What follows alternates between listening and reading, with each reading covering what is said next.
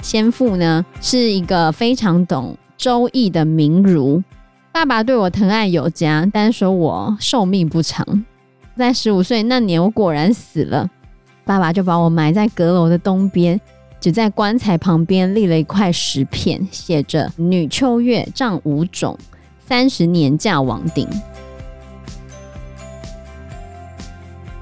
Hello，大家好，我是 Joe，我是 Fana，我是 Anna。可是以科学的角度，灵魂怎么可以承载记忆？因为记忆不是都在大脑里面吗？哦，记忆也未必都在大脑里面了。为什么？有一种东西叫器官记忆，器官移植者他会梦到那个器官前一任主人的很多记忆都会浮现，所以一直有科学家认为记忆并不是完全存在大脑里面。真的哦？我举一个例子。运动选手，比如说戴资颖现在在回球的时候，那是零点几秒，你的脑子传到你的手，然后再挥，这样的过程绝对是来不及的。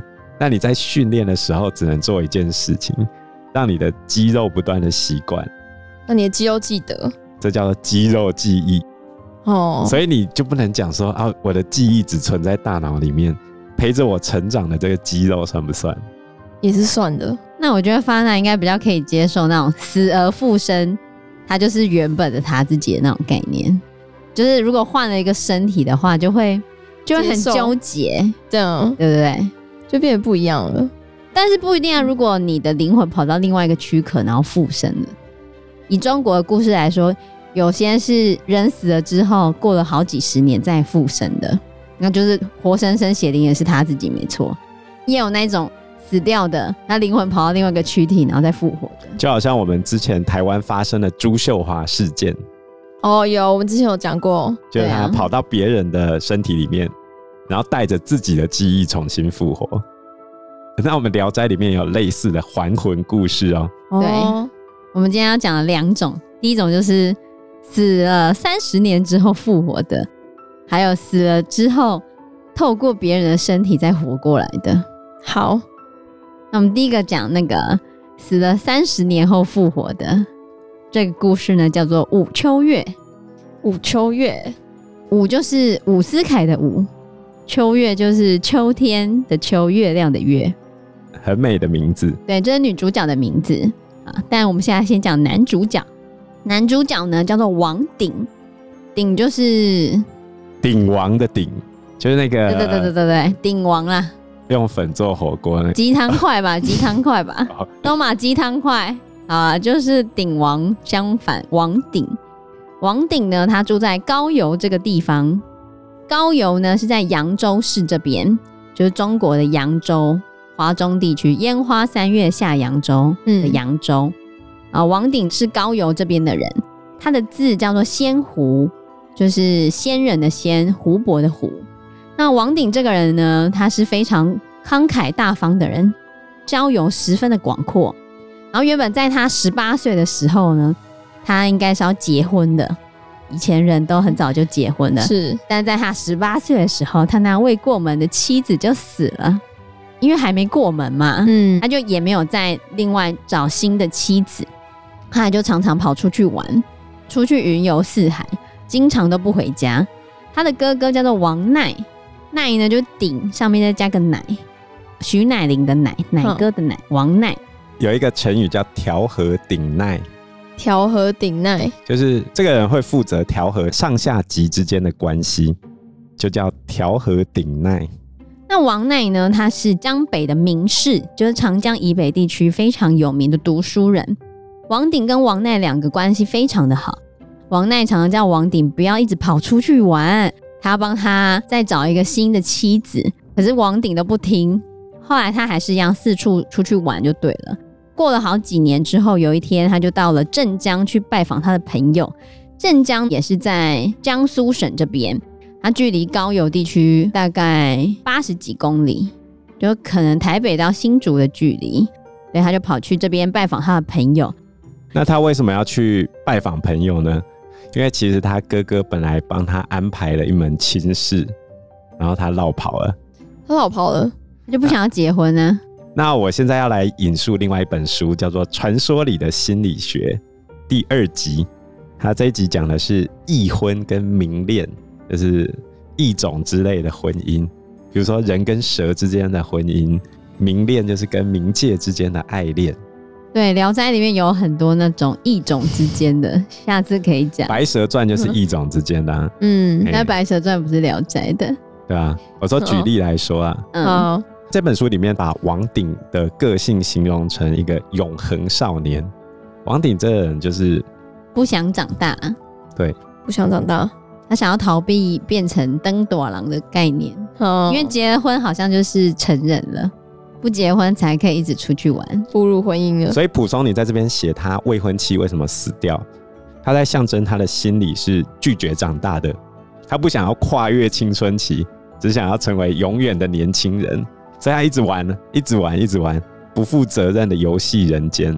所以未婚妻不是真的死掉，真正死掉的是他想要成长的愿望。就王鼎不想成长，他只想要游戏人间。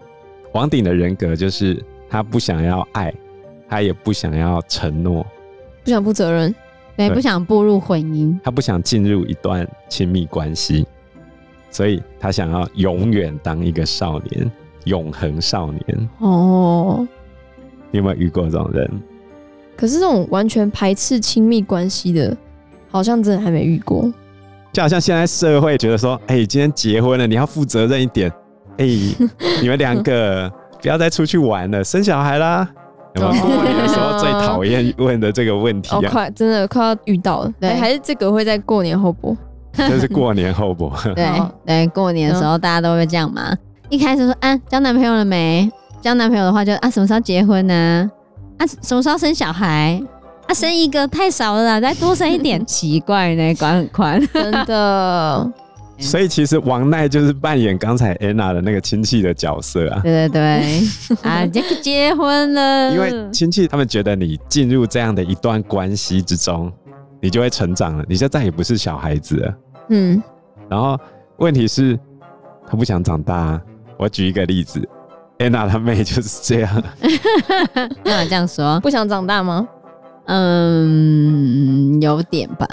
所以她不想要结婚。我觉得你妹真的给我那种永恒少年的感觉。对，她现在觉得一个人比较好，多自由啊。她有碰过什么事情才让她变这样吗？也没有啊。但是她之前有交过男朋友，嗯、然后她嗯上一任男朋友我觉得就不是很好吧，不是很好。所以是因为她才决定，她觉得一个人也很好吗？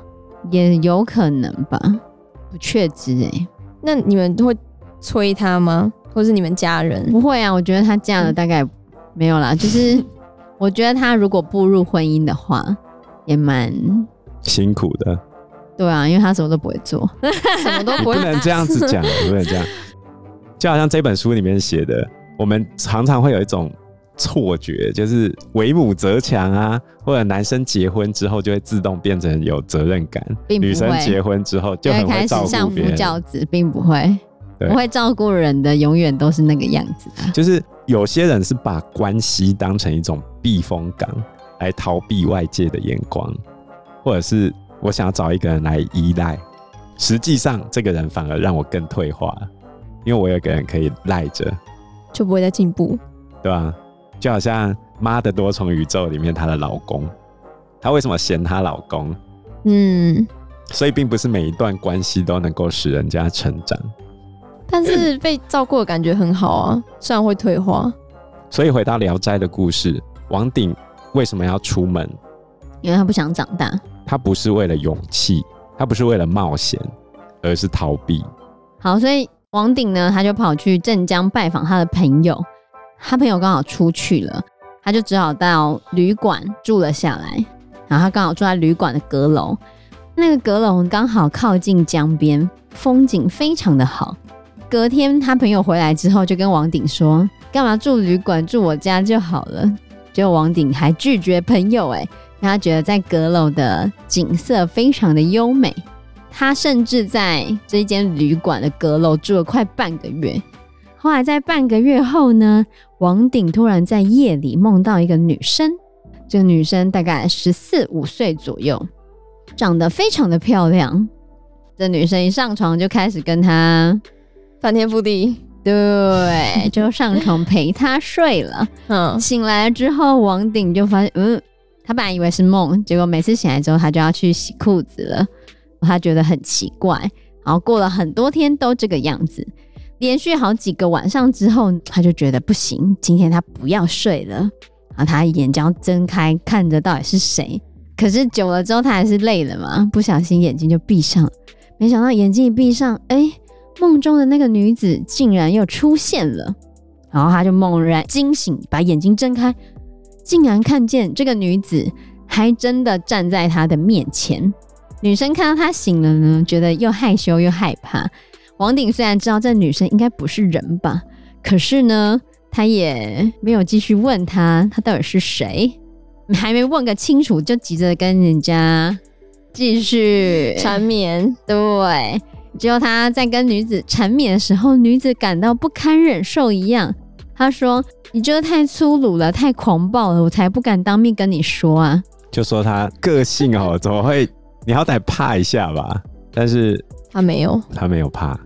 而且原文的描写就是真的，写他马上就开始跟他怎么样？他是写文言文。《聊斋》对我们现在是文言文，对当时候人来说是白话。是哦，超白的好不好？哦，你直接看就懂了。所以蒲松龄在这边床戏的描写是蛮露骨的。对啊，他这边就说无暇问讯，真语迟奏，就是他还来不及问女生到底他根本连问都不问。对，然后反正有人迟奏，快慢快慢这样子，你可以想象那个。对对对对。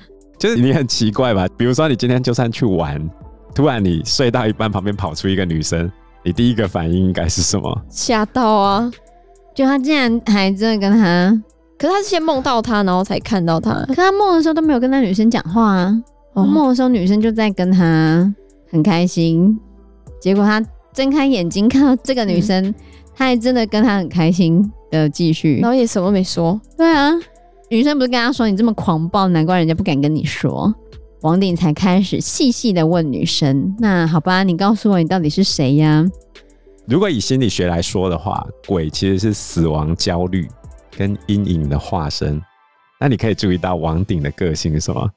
回到前面我们讲他永恒少年，他根本就什么都没在怕。嗯、对，我们人通常都会害怕自己的阴影。嗯，其实也可以讲一下我。心理智商的过程，好，就是其实，在误谈的过程中，就会讲出很多过往不愿意面对的伤痛。但是问题是，大多数人光想要踏进这个咨商室跟心理师讲话，面对自己的阴影就不敢了。所以相对之下，我是有勇气去面对这个阴影的。你有想很久吗？我没有想很久啊。哪有？我觉得你已经想有点久了。真的吗？我觉得你应该去年还前年就可能要开始 但是一直到现在。不过应该是因为钱的关系啦。哦，对，因为要有钱，这是先决条件。嗯、对，拥抱阴影、阴暗面，就是很多人明知道自己有状况了，即便你有钱，你都不愿意去做这件事情啊。与其承认跟面对自己的阴影跟黑暗面，那我不如。逃避，暂时生活在现在可以接受的状态嘛？嗯，我尚可接受就好啦，你管我那么多，嗯、就是这样。心理师就问我为什么可以走进这个智商室，我就说因为我平常就在做这个工作啊，只是今天反过来而已嘛。你可能会遇到一些伤痛，不管是家庭的，不管是爱情的，这些东西都会在你心里面不断的发酵，只要你记得它，所以阴影会如影随形的跟着你。就好像王鼎遇到鬼一样，不过王鼎他不害怕这个鬼，代表他已经有了面对阴影的勇气了，所以他才会遇到武秋月啊，代表他已经准备好了。你正视这个阴影，才能够让他得到正面的结果。嗯，所以呢，王鼎这时候就开始问武秋月到底是怎样了。后来武秋月就跟王鼎说：“我姓武，名秋月，先父呢是一个非常懂。”周易的名儒啊，他爸爸是很会算命的一位读书人，有名的读书人。嗯，爸爸对我疼爱有加，但是说我寿命不长，不会活太久，所以就不让我嫁人。没想到在十五岁那年，我果然死了。爸爸就把我埋在阁楼的东边，也不立墓碑，然后坟墓呢也跟地面切齐，只在棺材旁边立了一块石片，写着“女秋月丈五种，三十年嫁王鼎”，就是讲说这个坟墓没有像正常的坟墓那样子，三十年后她会起死回生，然后会嫁给王鼎就对了。嗯、然后到现在已经满三十年了嘛，刚好王鼎要过来。所以吴秋月心里觉得很开心，想要自己告诉他她是他未来的妻子，嗯、可是又觉得很害羞，所以只好在梦中相见。哦，哇！王鼎听到了，非常的开心，嗯、然后就要求说：“那我们就继续吧。”然后女生就说：“哎呀，我虽然需要阳气才可以再生，但是我实在经不起你这么粗暴啊！嗯，我们之后的日子还长，何必急在今天呢？”所以武秋月就跟他拜拜再见了，后来他就离开了。其实武秋月的现身就是召唤王鼎回到他的生命旅程里面，因为他已经颓废很久嘛。自从未婚妻离开之后，他就再也没办法走在他人生的长轨上面。他想要成为永恒少年，逃避责任嘛。所以现在武秋月提出了回到冒险旅程的召唤。所以王鼎就必须要决定他自己要不要重回原先成长的路程，就好像我们平常一样嘛。我知道我要变得很棒，但是我还是先休息一下吧。对，我想认真读书，可是我还是先打一下电动好了。等一下，我就会努力。等一下，永远都等一下。但是你要想一想，你现在所放弃的一切，你所逃避的一切。都会一再的回头找上你，直到你生命终结的那一刻。真的哦，我永远都记得我们其中一个国老师，他的座位上贴有一张纸，他就说：“你现在不面对问题，你就只是推给未来的你而已。”对啊，真的。所以王鼎就这样子。所以你如果一路推卸责任，一直说等一下我会再努力，等到你中年之后，你会发现你已经没有太多时间可以失去了。你只能悔恨，然后悔恨带来的无力感，最终会压垮你。就好像你年纪大了之后，突然发现自己一事无成，然后你想要控制自己的体重，想要被爱，就会发现屋子里面只有兔子跟猫陪着你。你干嘛这样子讲啦？哦、好可怕、哦！那就要看你的自我追寻要追寻到怎样。你一有一份不愁吃穿的工作，有一个。幸福的家庭，原生家庭，嗯，然后自己有一间属于自己的房子，要什么都有什么，只不过没有像大家一般预期的走进家庭，对，这样子就算，我不觉得这样不好啦，这样就算没有自我实现吗？这就是永恒少年的特色啊！干嘛这样子说？他就没有想要走到下一个阶段，他觉得这样阶段就好了，他真的开心吗？我不知道，现在很多人这样子是吗？可是也没有什么其他兴趣。可是我遇过这样的人都跟我说，他过得很开心，你不要来管我。这样很像会变成说，有家庭的认为你这个没家庭的人。我等一下，我的判准不是在家庭，就好像判准是什么？就好像我跟心理师讲的，我觉得衡量一个人生成功的标准，并不是钱，嗯，而是你内心有没有达到满足。